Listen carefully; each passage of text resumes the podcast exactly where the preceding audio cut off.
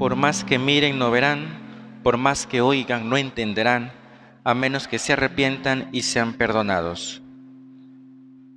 El Señor cita aquí un fragmento, un versículo del profeta Isaías dentro de la parábola del sembrador y su explicación. Cuando leemos Marcos 4 del 1 al 20, eh, uno podría decir, ¿ya para qué homilía? Porque si el Señor dice la parábola y luego la explica, pues lo que pueda decir el sacerdote, pues quizás, ojalá diga algo bueno. Pero eh, algo hay que decir. Y en este contexto, eh, el Señor empieza a hablar en parábolas. Ya sus primeros apóstoles les había explicado las cosas como más directamente. Pero a la gente le explica así con estos ejemplos tomados de la vida cotidiana, de la vida campestre, para explicarle las verdades del reino.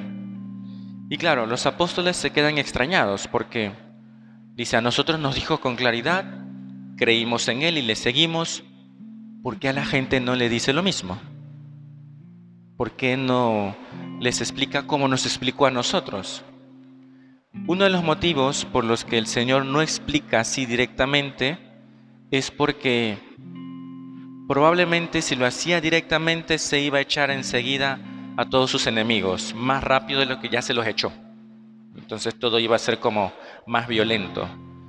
Y por tanto algunos dicen que por eso el Señor empieza a explicar en parábolas, porque solo aquel que tiene el corazón limpio, solo aquel que tiene un corazón sencillo puede acoger y entender la parábola y comprender el mensaje del reino allí contenido.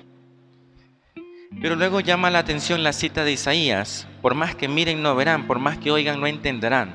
Uno podría decir, pero vamos a ver, si el Señor ha venido para que le vean y le entiendan, ¿por qué dice esto? porque el Señor complica las cosas. En realidad, lo que el Señor está diciendo con esta cita es que Él se está presentando como un profeta, y ciertamente lo es, es más que un profeta, lógicamente, pero se presenta como un profeta. Estas palabras de Isaías tienen un contexto. Isaías anuncia el mensaje, quiere hacer llegar la palabra de Dios al pueblo de Israel, pero el pueblo de Israel no le escucha y termina mal la historia de Isaías. Pues lo mismo va a suceder con Jesús. De algún modo Jesús, con la parábola del sembrador, nos está anticipando lo que le va a suceder en la cruz. Está adelantando ya desde el principio del Evangelio de San Marcos, está diciendo, oye, lo que le pasó a Isaías, cuya historia terminó mal, pues me va a pasar lo mismo a mí. ¿Por qué? Porque no han acogido el mensaje. Aquellos que se convierten luego en sus enemigos, tenían el corazón duro.